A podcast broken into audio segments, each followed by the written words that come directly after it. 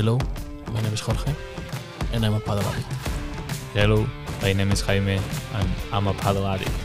And together we are the Paddle Addict Podcast. Let's go!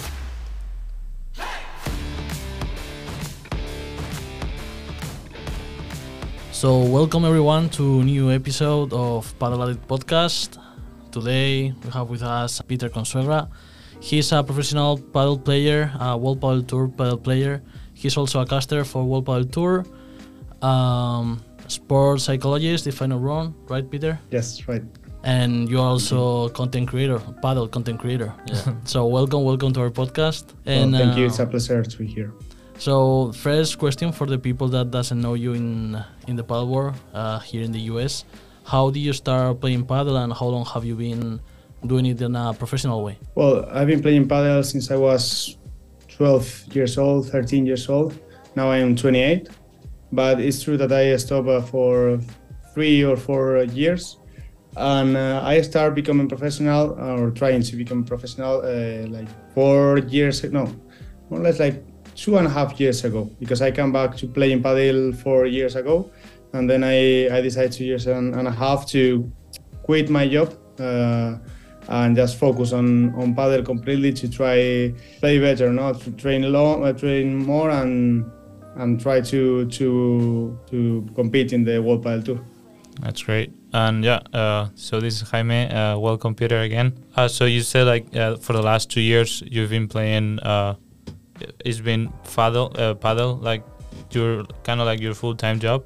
And how's like how's like a day for you when you're not not in in the tournaments? Well, uh, for me, just my full full time job, but it's true that I don't have enough money from from the sponsors, and I don't get enough money from the tournament, so I need to do other things. Not, for example, like uh, I'm a, a caster, as as you were saying. Also, the content creator, but it's not like I get give I get money from Instagram or, or TikTok, but I get money from the from the sponsors. So it's important for me also to to do the, the videos and a regular day could be train in the morning for one and a half hour paddle then one and a half hour in, uh, in the gym uh, with my physical trainer. Uh, then uh, maybe record some some video uh, have lunch and then train again in the in the afternoon. Usually and yes and in the evening i usually edit some videos and, and do some some stuff about the social media then and sometimes i have the if it's a tournament then i i go to caster um, thursday or friday and sometimes in english in uh, in the in the weekend if I, I at the weekend if i don't have any tournament Damn, that's that's a full day for you. yeah Uh, Yeah, so yeah, yeah, you've been playing the qualifiers for Abu Dhabi the past week. So how did it go? And what like feelings do you have after you played? Well, I have uh, good feelings, but it's true that my match was really hard, and uh, now they, they changed the things a lot, no? Because before you play the pre-quali and then the quali, and then you have the main draw. If you uh, pass these these uh, these matches, if you if you uh, win against uh, all the people, but uh, this time now it's just you start in the quali, so the level is higher. It's most difficult, and I play against one of the best uh, couples in the in the in the tournament, in the quali, and uh, it was the second round of, the quali, and it wasn't that good. It was really good experience for me because uh, it's, it's the best first master I play in the in the season, and also I get a lot of points, no? So that helped me because not all the, the, the players went to Abu Dhabi, just 66, and uh, and they can play and can play 76, no? So it was like you start one one round ahead. Okay, Oh, that's pretty good. great. Yeah. And uh, so you said they eliminated the pre-quali. So now to get into the quali and get more points for like the lower couples, like how do you play? What tournaments do you play to get those points? It's like the um, WPT next they did last season, or because yeah you don't get like the points from the pre-quali that uh, before, right? Yeah, now it's really hard. Actually, it's uh, a lot of people are struggling with this because uh, before you have the WPT next uh, tournaments, and and we will, at the, or at least what World Padel Tour said, but it's true that because they are in negotiating with Premier Padel, now it's like something like they stop everything, and and we don't know really. Not even the not even me that I am a caster Yeah, in, yeah. in World Padel Tour know what's what's gonna happen uh, that that's uh, interesting. But uh, also it's it's sad that uh, we can't play. For example, I'm usually the 78, 79, so so I'm out. No, I, have been playing the whole the whole season last year, and now it's uh, it's weird because it's like I I it's like a, start again. No, and uh, I have to wait for the challenger. Uh, they, mm-hmm. they they well they call open open 500. Open, uh, 500 or open 200 so i have to wait for this tournament or travel no for, for yeah. example with the abu dhabi uh, there was a, a, good chance no and i uh, because i want to go for it so i, I will travel every everywhere if, if I have to. Kind of sucks for yeah for you guys that you don't know yet everything. Yeah, this is like you said, you kind of have to start over again uh, to get those points to try to get into the draw yeah, for the people that are coming, no, because if you don't get a wild card, it's, it's it's really hard because the people that are playing, for example, now the quali in Madrid, because the the quali from Chile, La Rioja, and, and yeah. it's it's in it's, it's in Madrid, so they get points just for playing, no. So it's like you are already losing against them because you don't you can't compete and they are already winning points and you don't. So mm-hmm. oh. it's it's hard no? Because if you get for example imagine that i get a wild card and i play in a tournament i have to to defeat three three couples if i want to get the same points uh, mm-hmm. uh, that they get in the last tournaments. Yeah. Yeah. Well hopefully yeah they, that changes soon and yeah for everyone that wants to you know no for sure yeah. uh, climb up the draw it's it's easier for them. So you were saying you were casting today the finals for the Abu Dhabi yes. Masters. What are your feelings? What do you think? Do you have any couple that you wanted to especially see? Any surprise? Well, I had a special interest in uh, three couples in the male draw that uh, like Belasteguin and Sanyo oh, because they are like le- the legends. No, the the 2.0 version that I think they they've done uh, really good in the, the last in the, the first version and uh, I expected to be more competitive against uh, the second couple that I, I really uh, wanted to see, Di Nenno and, Stupa. and Stupa. They lost 3-6, 3-6, and uh, I think they played really well together. But what really surprised me was the Coello and Tapia. No, the, this final was incredible. Was crazy how how they play in defense. No, because yeah. I mean in offense we all everyone knows uh, how they play that they can smash everywhere. So we were saying at the uh, when we were casting like well, now the conditions benefit uh, Lebrón and Galan because they, they are more get used to in this tournament to play at night and yeah. and uh, and Coello maybe fight some, some troubles, no, in defense and and what's the opposite, no? I think uh, Coello and Tapia were starting well Tapia was absolutely incredible. And uh, he just I mean he just won and this in, in the male draw and also in the, in the female I, I really like the the 2.0 version of Paula and Ari. Well in this case they, they stay together no? But now it's like they have more patience playing and uh, it's like they they defeat uh, Ari and uh, Ale and Ale uh, Gemma. Gemma in the uh, yeah and Gemma in the tactic, no, in being mm-hmm. patient, yeah. playing uh, more more clever with intelligence. So I think uh, Angel Gonzalez, the trainer, has to do something. I mean, I think it's this change is really good for for for them. I I, I know Angel because he was, was my my say, coach, yeah, for, si- coach yeah. for six years. So I know that probably he changed these things, no, mm-hmm. because it's the, the way that he likes to play. That, yeah, oh, yeah. Like on my part, uh, I really wanted to see uh, Los Super Pibes too, uh, Stupa y Di Nenno. I think I we didn't we didn't watch the finals today because it was too too early for us.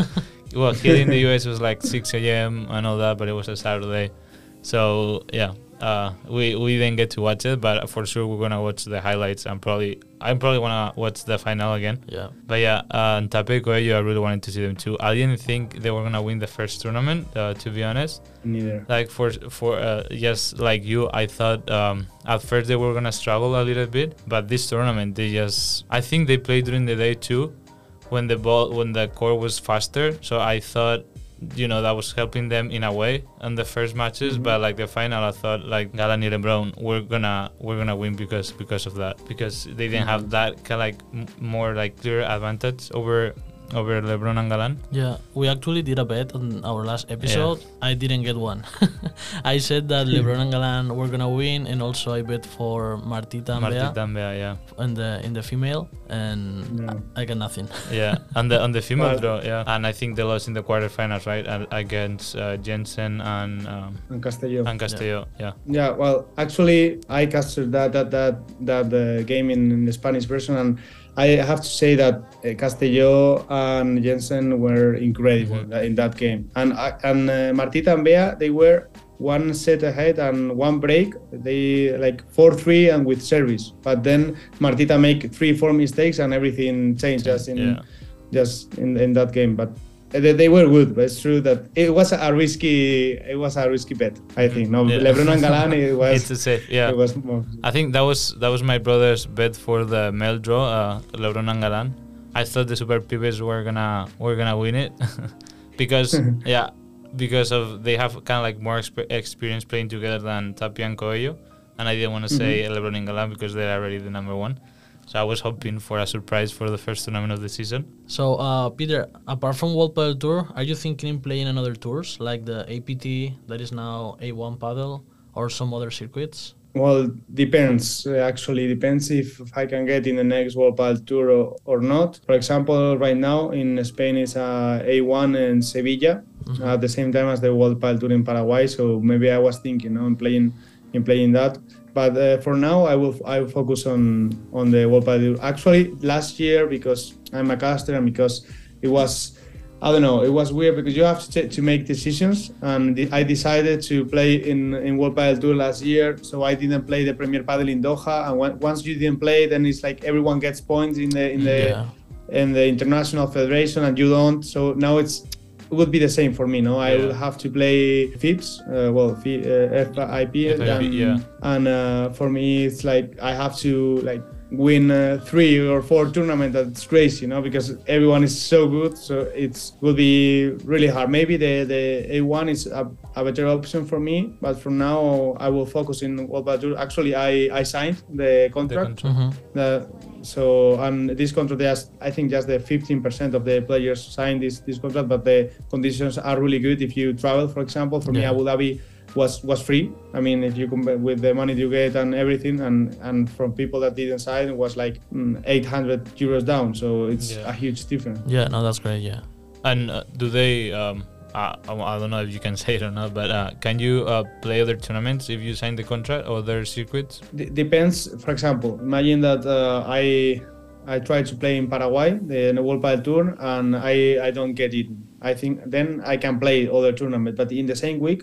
You can't play other tournaments. Uh, You can't Mhm. play Premier Padel and World Padel Tour if if in the same week it's a, a World Padel Tour, but you can play Premier Padel if it's not a World Padel Tour in the in the same at the same moment. Oh, okay. Also, also FIPS, also if FIP, sorry, it's uh, you can play wherever you want, but you have to you have to try to play all the all the World Padel tours that are in the calendar, at least seven, 17 of them. But Okay. for sure, you can't play other tournaments if if you don't uh, play the Tour that is thi- this week, Okay. so the week that it's at the same time. Okay. Yeah, so yeah, I was gonna ask you too about the because now they're gonna play the the Premier Padel in Doha. I think it's kind of like the first major for like Premier Padel, right? And I see yeah, a Mhm. lot of players too. They're going. I think they're playing other qualifiers. But yeah, I didn't I didn't know how it was uh, it worked uh, with the points too. So yeah, I guess you you need to get points for, uh, points from the FIP FIP. Um, yeah, Yes, that's three- that's yes. Three, three different rankings. Yeah. Do you hope to like kind of like all the circuits to have the same ranking, or would that be easier for the players? Well, I think uh, A1 for sure will be apart from Premier Padel and, and World Padel Tour. Mhm. I I want them to to be one, but it's true that I'm a little bit worried about which ranking will prevail. No, because if, imagine Oh. that it's FIPs, so then I don't have any point and will be unfair. And, and it's the, the same in the other way, no, for the people that just play Premier Padel and don't have the, the points from World Padel Tour. Yeah. So and and I think Premier Padel will be the one who stay. No, I think they are in conversation and probably it's like that. I, I don't really know eh, what's what's gonna happen, but Yeah. just because what's the players are saying and everything, I don't know. Maybe it's it's like that. And then yeah, just moving on from like your player personality, kind of. So you're now like a caster too for World Padel Tour. And for the people here in the US, uh, well, we can watch World Padel Tour through the app, and then we can go every every single round. So was that's that's great. How do the the caster job kind of be, begin for you? And you also do it in English. So how how that proposition like came to you? Well, it was it, it was curious, no, because uh, I didn't ask for it. Like like uh, it was an offer or something. It's like uh, Nacho Palencia, the the pitch reporter, and also is the one who organizes the communication in World Padel Tour. Contact me by, by Instagram because uh, he told me that the community manager loves how I uh, make the videos and how I express myself in uh, in Instagram. Also because I'm a, I'm a player and they know that I I'm a psychologist too, so they thought that maybe my profile could could fix in in could fit in in this in this uh, in this role as a caster. So they they asked me if I wanted to try. I started with Miami last year, and uh, well, I was really nervous, but then I just uh, started in, in Spanish, just in Spanish, and uh, in the middle of the season, they asked me if I wanted to try in English, and I, I said yes. I mean, I, I was terrified, but I, I, I said yes, and and then uh, went good. No, now I, I also do the I usually do the uh, round of 16s or quarterfinals in Spanish, and then the semifinals or quarterfinals and, and then finals in, in English. But just when when I don't have a, a tournament. Yeah, no, and, and like to be honest, like you you do it pretty well. Uh, I know I know in English is uh is different, especially because here, at first, what happened to me, I was watching the I was watching the tournaments through the app, and I didn't know mm-hmm. I could change the language to Spanish. So I was watching every single game in English. I was, you know, I, I was missing the the the casters in Spanish because it's, it's different, and it's only there was only one caster in English too. So it's more it's more difficult for the caster to to cast the the the match only being one person. But then, yeah, and also Oh no, yeah, go ahead, go ahead. No, I wanted to say that it's it's interesting how it's a different way to to cast when when it's in in Spanish, like you you talk more a lot more uh, everyone like the two people that are there, and when it's in English, I mean sometimes it's just one person, and sometimes you also no, it's not just just about the language. It's also I know I don't know the, the way that you that you do it. It's, it's, different. It depends on the on the English or, or Spanish. Yeah, but I think you coming into the caster like as an English too, because I know in Spanish you have uh, Seba Nerone and you know they bring coaches or players, and they ha- mm-hmm. you have more like the perspective of like the player or the coach more. They talk they talk more about the tactics and more that is going on than more than you can see on the screen and uh, mm-hmm. and you you uh, going into English, I think that brings to the English channel uh, that as well. So I, th- I thought that was a, a good addition for World Padel Tour to have you in English as well. Mm-hmm. Thank you. Yeah, yeah, of course. and um, now touching base a little bit on your psychology side, um, my brother and I we play we play together. We mm-hmm. play paddle together. So you know, sometimes having that much confidence sucks because uh, we got angry. Not not angry, but uh, we got kind of pissed yeah, with each angry. other. You can say we get angry with each other too. so, uh, what would you recommend for a couple like us, not only brothers, but a couple that you have too much confidence with, and sometimes like you say things that you don't want to say, or you know? Well, I think confident uh, sometimes is really good and sometimes it's a huge problem as you said no because you, you can get angry and you just don't uh, don't have any filter no with your with your brother as is your case i think it's uh, really important to find the triggers no like when you start no the, the thing that you don't you don't like so you detect this and stop the situation no? like in psychology we we have uh, one thing when for for relationships like it's like a timeout no? When you mm-hmm. you cut. No it's something like you detect that the, the other person or you or yourself you're getting angry that you you, you can feel it. If you have this uh, if you focus on yourself and, and you train it then you you you you will know when when it's gonna happen no? When it's when you're starting to get more more angry or or not or not feeling good. So if you detect that then it's like time out and try to relax for one minute in the, when you change and just uh, make some uh, breathings and try to uh, try to not talk for two minutes, but just for for trying to come back, not to Mhm. relax a little bit. Mhm. It's, it's true that while you are playing, it's more it's harder than if you are not uh, into the, the sport because Yeah. uh, it gets really emotional, everything, and uh, you have to control and have to be very careful with the words that you use, no? And, and for that, the communication is so important. So you detect which words uh, are triggers for for the other person and try to avoid it. And if you avoid and if you express these words, then uh, say time, time out and try to don't talk for, for a while and try to relax and then come back. No, it's it's really important and, Yeah, and it's hard. That's a good No, advice. no, no, yeah. and then we're gonna work on that for sure. It's funny too because uh, uh, when we play when we play like I don't know uh, a regular match during the week or like the weekend,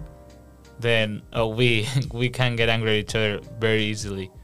Even if we play good, and uh, even if we play good and we win on on our ride back home, like we talk about, oh, you know, I think you missed this, and then the other goes, oh no, but I think you missed this, or you missed more than me, or you know. So even if we won and we're happy, if you wanna say like Yeah. that, uh, we end up like arguing with each other on on the car, and um, you know when we get home, we don't even talk to each other. But then on the tournament, uh, that is totally different. Like when we play a tournament, we play a tournament last weekend, and it's different because like during the match, we like even if we miss like an easy shot or whatever, we just don't say it's, is different. We're like more Yeah, we're supportive. like, we're like cheer each other. yeah. Yes, that, that's good. Well, two, two things about about that. When you finish a match, it's it's important to have a time for talking about the match if you want to do it, but just but don't. It has to. Uh, it can be random. No, it's uh, not like okay, we we talk. Yeah, well, we are in the in the car because uh, and in the car. It's not good because you can't escape the Yeah. situation. No, it's like uh, it's like You're so trapped. I, I would yeah. yeah, it's like I would fix like okay, we will talk uh, if you want to analyze just for improvement and try and see what because saying you fail this or you fail or you fail that is like it doesn't work. I mean, it does is not uh, gonna help you. No, Yeah. you have to think more about the tactic you were following or how you how you play or how, what what you do, what's the things that you do really well. So I would fix like 10 minutes. Like okay, this is the 10 minutes that we can talk about the match, but uh, nothing it, more. yeah. No, no, no. So and uh, that uh, is uh, really important. And also, in uh, when you are uh, playing, focus on the decision making and not in the mistakes. No, because Mhm. sometimes uh, a lot of people think like, okay, you failed this ball, but maybe that's the ball that you have to play. And if you focus on failing and the, on the mistakes, and you don't focus on the tactic or if it was the the right uh, ball, then it's like you get frustrating because even professionals make a lot of mis- mistakes, a lot of enforced errors, and if they focus on the forced errors and don't focus on the tactic, then uh, they completely lose the game. For example, Yeah. Ale Galan and Lebrón in the in the, in the starting the, the second set, they lose a little bit the focus, and for that I think they they lost Yeah, the, the the, match. game. Yeah. Uh, Do you think? Uh, you think now, kind of talking about that, uh, Lebrón and and Galan, do you think they're getting too much confidence? Because uh, sometimes we see Lebrón that he kind of like complain. I, uh, like on my side, I see Lebrón more complaining maybe like uh, Galan's mistakes, but I think last season they also kind of like we saw that they were arguing at each other uh, in in their breaks. You think they're getting to Yeah. that point? Do you getting too much confidence? Well, they are two people that are very competitive. They always want to make everything right, so it, it's hard. And also they've been playing together for for long, but it's, they have two personalities that generates conflict all the time. No, so it's hard because not just because the they uh, are very confident with each other. It's also it's also the the, the personalities, and so I, I I would say that they manage better than uh, the people think. No, because Mhm. it's not it's not it's not easy. They have a lot of pressure, and it's true that they have Mariano Amat. Yeah. That is incredible. I I trained with him in the academy for three or four months, and I, I can say that it's it's amazing, completely amazing. One of the best coaches, if not the, the best coach that is in, in the world. And uh, he know how to manage, and he's always calm. He's always Mhm. patient. Uh, so it's I think it's one of the keys also for the for them success. But it's true that sometimes they just collapse and nothing you can do, can do about it, no? Because it's everything like sometimes they are like just like that. Like you fail this and you have to do that because Yeah. well, it's a lot of pressure over there. Mhm, Yeah, that's true. Um, so yes, kind of like the last question about like mental, um, that the mental uh, part of of Paro. I I recently listened to Impaulsive the Impaulsive podcast with uh, I think it's Logan Paul.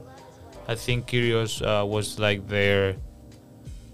Well, yeah, they invited Kyrgios to talk to them, and he said like tennis is a very mental game because you're constantly losing pretty much because like pretty much every tournament unless you win everything which is very rare you're like Mhm. losing so how how can you handle that uh, mentally because paddle is pretty much the same thing Oh. Yeah, it's all about oh yeah i was Yeah, gonna sorry. say yeah because even when you know even if you get to the semifinals you you lose but what if you like doing like you have like a bad streaks and i don't know you're losing two or three tournaments on the first round every every time yeah. For example, and uh, and you are talking about the, the the ones who are in the main draw all the time and winning games, but then imagine that the the the ones who are playing the round of uh, 16, for example, are playing and are uh, losing all the time, or, or me, my myself, that I play in the quali sometimes, and I I can uh, lose like three times in a, in a row and uh, without winning any game, any match. Uh, the thing is, it's about perspe- perspective. You have to focus not in the results, not in re- because the results uh, don't don't depends on, on yourself. Depends um, because you, you play two against two, and you have the other ones that they want the, the same objective uh, uh, as you as you. So you have to focus on, on the game. You have to focus on the things that depends on you. If you focus on the things that depends on you and you do it right, then then it's a success. No, it's it's, it's something that you have to be proud about it, uh, even if you lose. Because if you think about losing or winning, then uh, probably you will lose the focus and you don't have any control about it. You get frustrated and probably you will hate uh, playing because it's like when you don't have any control of something, then uh, it's like uh, you don't uh, get the meaning of, of it. hmm Yeah, it's kind of like more to trust the process, and if you're doing it right, then the results will come. Yeah, Yeah, just like perfect. And um, now that you're traveling a lot with um, with the tournaments and all that, how do you see the growth of, of paddle like in the world? I know it's growing a lot in Europe. Here in the US, it's it's getting there too. It's actually growing growing a lot. We see a lot of celebrities like playing paddle already. So how do you see that growth on your point of view?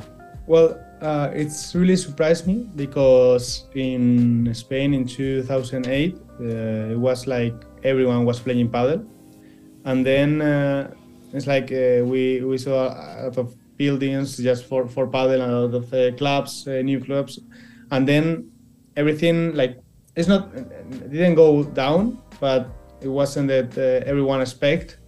And then uh, in these recent years uh, it was crazy. I think i don't i don't know. I, I can't speak for for the others but for myself i would say that i would have never expect this growth in in the world especially in in sweden for example uh, in uh, in Italy, in France, and uh, I, I, I- because of my social media, I see the, the people that it's following me, and now in, in Chile is is growing so fast, in Paraguay, uh, also in US, uh, but just because of the pickleball, I think is not that that much sometimes. Yeah, that's our because main I- problem here. The, the, Yeah. the that pickleball game. I don't want to call it even Yeah. a sport, but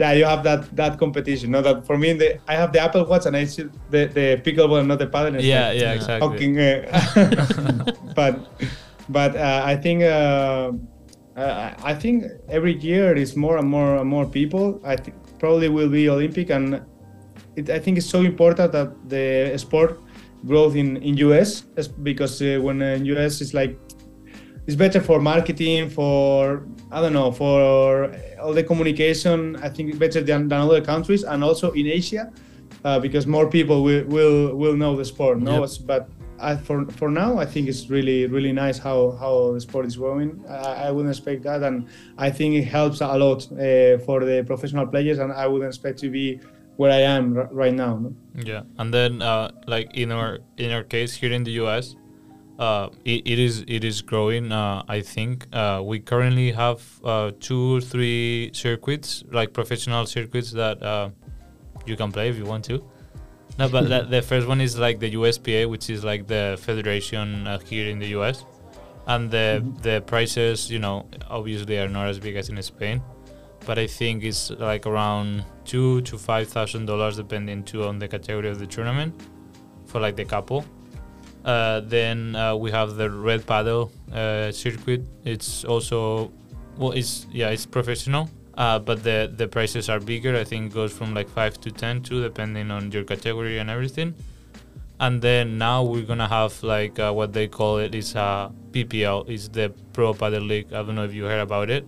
I I asked them today actually like how it is and what is. I mean, I don't know how the the draft works and Yeah, everything. yeah, exactly. But I asked, I asked them. Yeah, it's just like a more I think American format of of Yeah, paddle it's like because, NBA. Yeah, They Like have- the NFL. yeah, they have like like the draft. Um, I think it's gonna be at least two players for two two male players and two female players. No, I think it's four male players, right? I think the and- minimum is two, Oh, but I don't know. I guess depends on the team. But uh, is yeah, two male players, two female players for each team. I think I think they have now seven teams, like between Canada, Mexico, and the US.